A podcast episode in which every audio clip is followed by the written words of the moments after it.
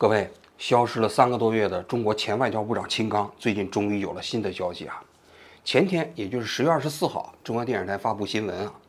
第十四号主席令说，根据中华人民共和国第十四届全国人民代表大会常务委员会第六次会议于二零二三年十月二十四日的决定，一，免去李尚福的国务委员、国防部部长职务；二。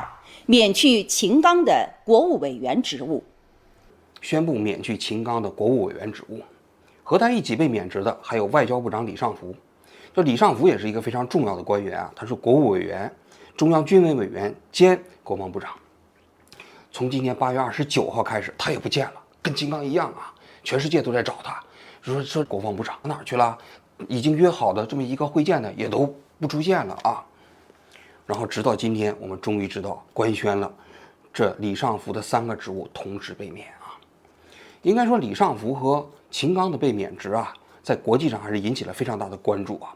理由主要有这么两个方面啊。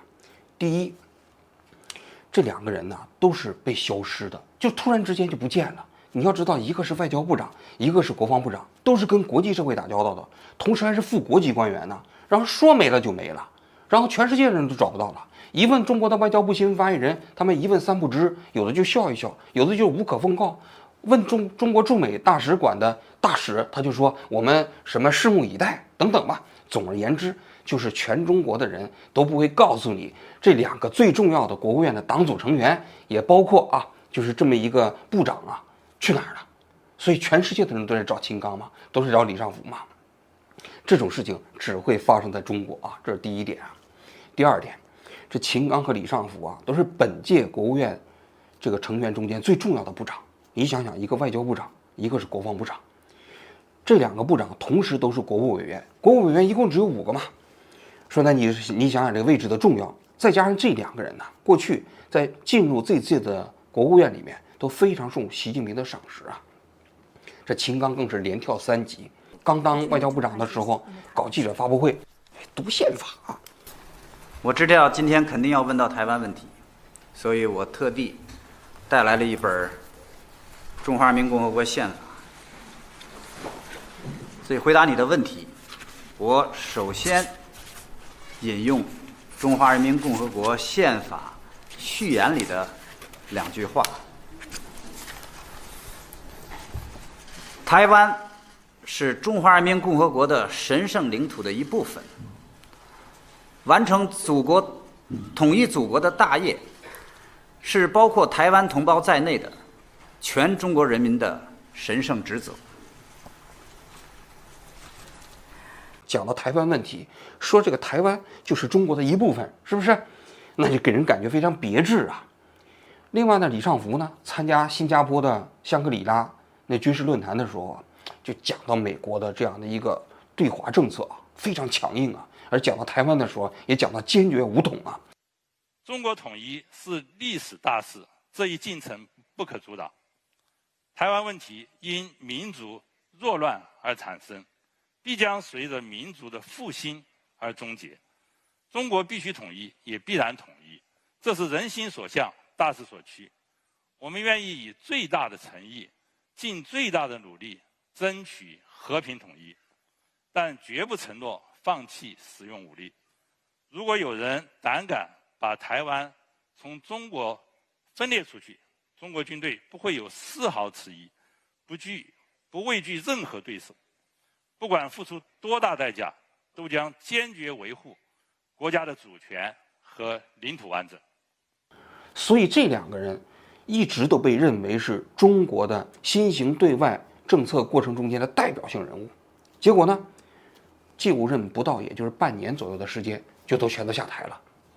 所以呢，很多外电就分析啊，说这个内阁的稳定性是不是存在了问题呀？那你毕竟是两个最重要的部长嘛，然后你半年左右的时间就纷纷的下台，那你这个所谓政治运行的连续性是不是有问题呀？甚至有人开始怀疑到习近平他本身呢，这个执政本身的稳定性啊。所以呢，其实这两个部长的去职啊，引起了国际媒体的广泛关注啊。应该说这一次的人事任免，我觉得还是有一些细节值得去分析的啊。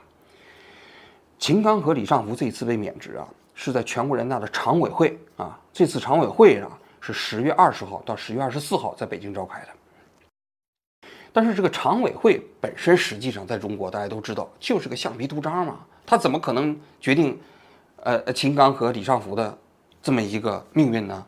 那我们就得往前看啊，全国人大常委会召开之前啊，这很长一段时间并没有召开党的会议啊。最近的一次政治局会议是在上个月的九月二十七号，那政治局常委会议那都那到八月份、七月份去了啊。那么在全国人大常委会之前，我们看全国人大常委会之间前面有什么会议呢？就是十月十三号啊，全国人大的委员长会议。这次委员长会议啊，就决定二十号召开全国人大的常委会。同时，在这次会议上讨论了人事任免。那我们至少可以倒推出来，在十月十三号这一天的全国人大委员长会议上啊，就已经决定了，呃，秦刚和李尚福的命运。但是啊，委员长会议在中国也是橡皮图章嘛，就是高级橡皮图章，他得听党的，对不对？我们刚才不是讲了吗？在十月十三号之前，最近的一次政治局会议是九月二十七号，那也是差不多一个月之前了。那么我们就可以得出两个推论，那么这种情况要么就说明在九月二十七号政治局会议上就已经决定了秦刚和李尚福的命运，只不过一直到十月二十号召开全国人大常委会的时候啊，才正式通过这个程序官宣，这是一种可能性。第二种可能性就是九月二十七号的政治局会议并没有讨论李尚福和秦刚的个人命运，那么最终让。全国人大十月十三号委员长会议决定罢免秦刚和李尚福的是习近平的个人指令。那这两种可能都有啊，我们不知道啊，最终的决策是什么？因为共产党它整个这个决策过程就是个黑箱，只是我们只能这么推测，有这两种可能啊。那么第二个值得观察的是啊，就是秦刚和李尚福在这次官宣的文件中间都没有称他们为同志。如果你熟悉中共的话语体系，同志这两个字啊是非常重要的，尤其是要是处理一个人的时候啊，如果还称你为同志，那就说明你还可挽救，就说明还把你当做党内的可以治病救人的抢救对象。但是如果不称之为同志了，那就说明党要跟你切割了。那党要跟你切割，就说明什么？那就说明啊，你肯定要接受这个司法的这个惩罚，否则的话，一般来说啊，共产党。他其实还会对自己的党员呢有一些特权嘛，就是如果不把你送到司法机关去，那一般来说还会保留党籍。那么从这个角度来看啊，那应该说秦刚和李尚福啊，在我看来啊，下一步等待他们的恐怕就是秦城监狱了，恐怕就是牢狱之灾了啊。但是为什么这一次官宣的时候没有同时宣布把他们扭送司法机关啊？那我们不太清楚具体的原因啊。不过我们继续看。这场剧啊，应该还没有结束。关于他们两个的啊，关于秦刚的事情啊，我其实已经做过两期节目了，都是今年的七月份啊。但是由于当时啊，可披露的信息特别少啊，所以关于秦刚到底是因为什么原因被去职的、被消失的啊，好像也是莫衷于事啊。但是从今年七月份到现在三个月的时间，又发生了很多事儿啊。其实关于秦刚到底是因为什么原因倒台的，应该说已经基本清楚了。在我看来，这里头有一个非常重要的报道，就是今年九月十九号《华尔街日报》做的一篇报道。这篇报道啊就讲到啊，上个月，也就是今年八月份的时候，中共中央就在中共的高层啊通报了对秦刚的调查情况，就是秦刚在担任驻美大使期间啊就有所谓的婚外情，而且还生了一个孩子。当时还在说啊，还在继续调查秦刚这个行为是否危害到了国家安全。其实这个。报道啊，我个人认为可信度是非常高的，而且它也跟后续秦刚的处理结果啊相互吻合。因为秦刚事件的第一轮处理结果只是免除了外交部长嘛，还保留了国务委员嘛，你看跟李尚福就不太一样嘛，对吧？所以呢，就说明如果秦刚仅仅是私生子和婚外情的事情，或许啊可能只是一个党内处分，免除他的职务啊。但是如果他是危害了国家安全啊，那可能就不留情面了啊。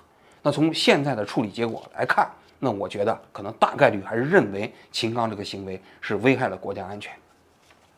当时秦刚那个事情刚出来的时候啊，有些人就分析说，共产党搞女人多了，如果仅仅搞个女人，这个事情就就会处理他，不太可能。其实啊，可能很多人也不太了解啊，你也不能用单一的指标啊来衡量中共的这样的一个体系啊。我觉得搞女人确实是中共体系内很多官员利用权力获得性利益的一个潜规则啊，但并不是说所有的人搞女人都没事儿啊。我觉得这取决于两个方面，第一个方面就是你的级别，你的政治级别，你到什么程度？你像人家张高丽搞彭帅，那这个事情彭帅都在网上闹得沸沸扬扬了，为什么张高丽一点事儿没有啊？政治局常委啊，正国级呀，级别在那儿放着呢。一般来说，正国级你要动的话，那就是动了共产党另外的一套非常重要的潜规则。这秦刚虽然说是一个国务委员啊，他也是一个副国级，但其实那个副国级啊，离那个所谓的政治局常委中间还差着两级呢，那两级是难着呢，知道吧？就我们一般来说，对秦刚这样的一个仕途前景来看，他是没机会进入到政治局常委的。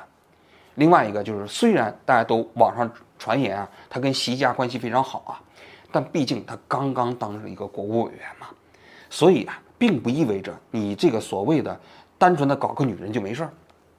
另外，我要分析一下，为什么秦刚在美国有婚外情啊、生孩子这件事情啊很重要啊，就足以让中共对他来开刀。首先啊，这秦刚是中国的外交部长，因为在驻美大使啊调回到中国国内了。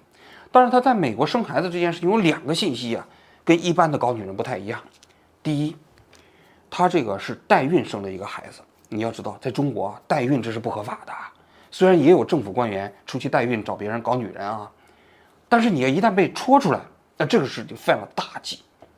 这是第一点。第二，秦刚代孕生的一个孩子啊，他是有美国国籍的，因为他是私生子啊，他并不敢跟美国的国务院说这孩子是他的。按照美国的国籍法啊，在美国只要出生就有美国国籍，只有两种情况下是豁免的。第一，你是外交官，在美国驻战、驻节，然后你生了一个孩子，这可以没有美国国籍啊。因为如果你外交官在美国生孩子都有美国国籍的话，那就乱套了，对不对？第二，就是入侵美国的军队，如果你在美国领土上生了孩子，这也没有美国国籍。除了这两种情况下，都自动就拥有美国国籍。所以秦刚的私生子可怕在哪儿呢？可怕就在于他同时拥有了美国国籍，大家可以想象一下，你中国的外交部长、国务委员，你拥有一个美国国籍，这怎么能不威胁中国的国家安全呢？那你怎么解释啊？你的孩子是个美国人呢？这还不是说这个一般的美国人，就是你自己把孩子生到美国，拥有美国国籍，那你是美国人的爹呀，你跟美国人是一家人呢。那你想想，你是同同时是中国的外交部长，怎么能够信任你来维护国家的利益，不出卖正中国的国家利益呢？所以啊，秦刚这件事情跟一般的人搞女人还真就不一样。那李尚福到底是怎么回事呢？这李尚福自从八月二十九号出事之后啊，消失之后啊，其实国际上也是沸沸扬扬，传的很多啊。但总的来讲，大家比较一致的看法就是说涉嫌贪腐。因为他曾经当过种庄的发展部部长啊，这种庄发展部啊是一个花钱的部门呐，基本就是采购设备啊、采购军机啊、战舰呐，还有搞研发，所以这个部门呢，实际上是在军队里头，怎么说呢，是个肥肉，你天天花钱嘛。而中国的军队系统啊，说实在的，怎么说呢，它又是游离于整个社会组织之外，一般的纪委啊、一般的政府部门呢，对军队系统实际上没有约束力嘛。大家都知道，江泽民时代的时候，为什么要把军队这个做生意砍掉？那军队做生意的时候，你工商部门你管得了他吗？你缉私部门管得了他吗？当时解放军开着军车去走私啊，甚至那个军车过程中间架着机枪啊，你当地的缉私部门你管得了？军队管不了嘛。所以江泽民一声令下，一定要让军队退出整个市场经济，就在于此。军队在中国拥有不受一般的。这个社会组织约束的权利，那么在这个过程中间，它就特别容易腐败。它腐败起来啊，也非常非常的恐怖啊！大家都知道，最近这个军队里头有很多人死的死，抓的抓啊，啊，传言都是跟所谓的腐败有关，都跟种庄发展部有关。我认为啊，其实这个推测是靠谱的啊，但是具体我们还要等将来的处理结果公布，我们再来看啊。十月二十四号这一天，中国的外交部新闻发言人毛宁啊，在面对外国记者提问的时候啊，有一个外国记者就专门提了李尚福和秦刚事件，说你这部长啊，已经消失了几个月了啊，这个有人就怀疑到你整个中国政府决策形势是不是出了问题，是不是有足够的透明化？毛宁当时就回答说：“他说我们的决策过程挺透明的，我们所有的处理结果我们都及时公布了，就这么搪塞过去了啊。”但其实我觉得毛明的这个回答肯定是偷换概念，因为外电啊记者提问的时候讲到这个处理过程的透明化的时候啊，它包含两个含义。第一就是你处理过程的透明化，第二你处理结果的透明化。有毛明说，你看秦刚他们被处理了，我们当天就公布了。但是你一个外交部长消失三个多月，然后呢人不知道去哪儿了，也找不着了。李尚福国防部长，然后呢也消失了两个月，人也不见了，就找不着了。然后问任何人都一问三不知，你能说这个过程是决策的透明化吗？肯定不能这么讲嘛，对吧？所以中共这个政权确实有一个特点。就是在整个政治运作过程中间，充满了神秘性，充满了黑箱性。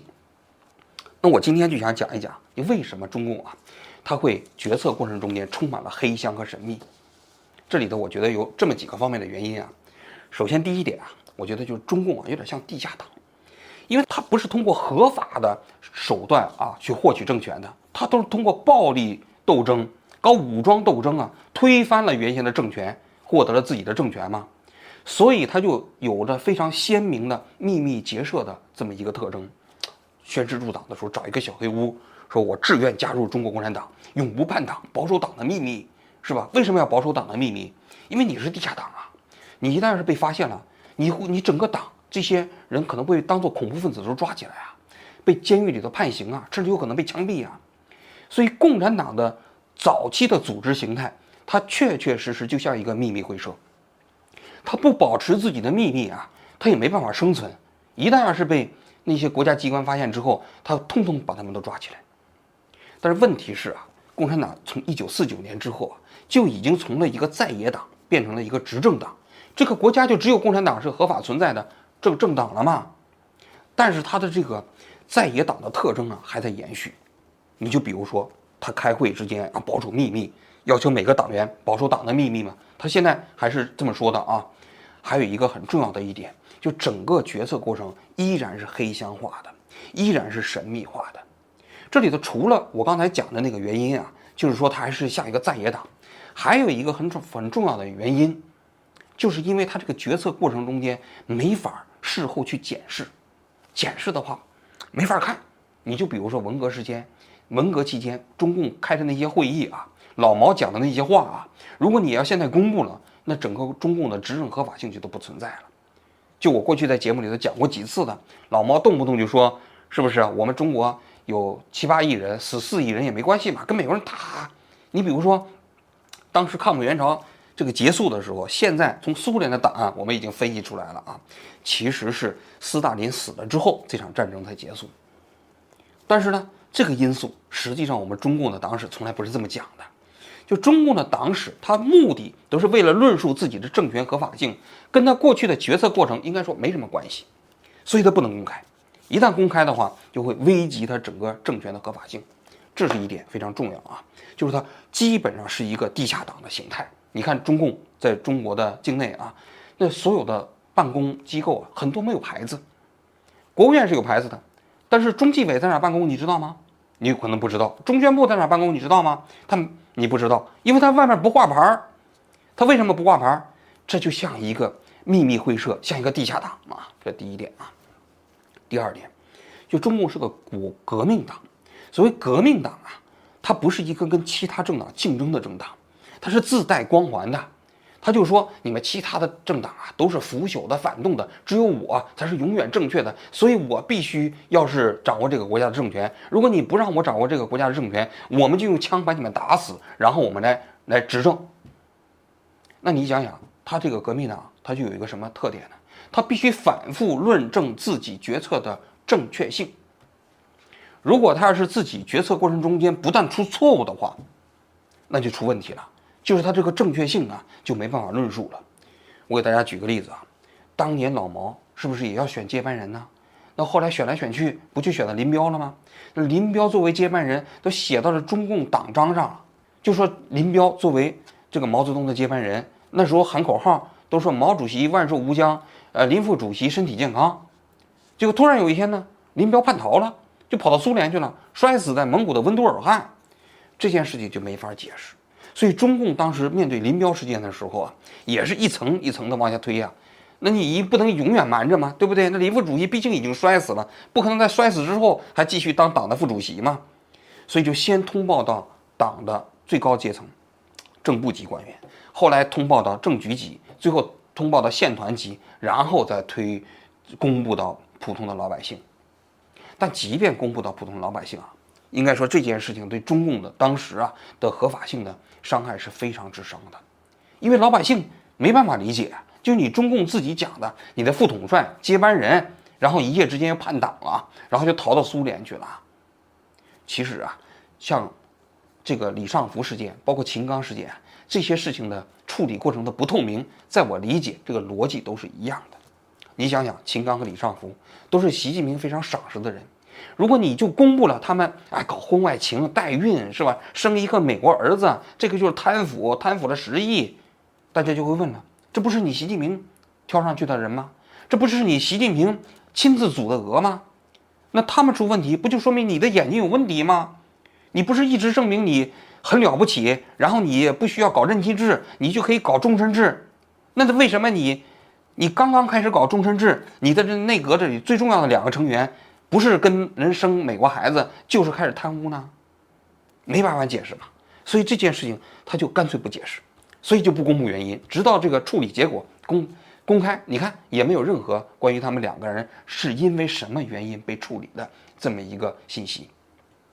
这是第二个方面，第三个方面，其实我们改革开放之后啊，总体来讲，共产党是朝着公开性的发方向发展的。你涉及到。不光是正部级，也是副国级以上的官员，他最起码还经历了一个所谓的司法机关的审判，在司法机关审判的过程中间啊，他们的犯罪的罪行啊，还可以让普通老百姓知道。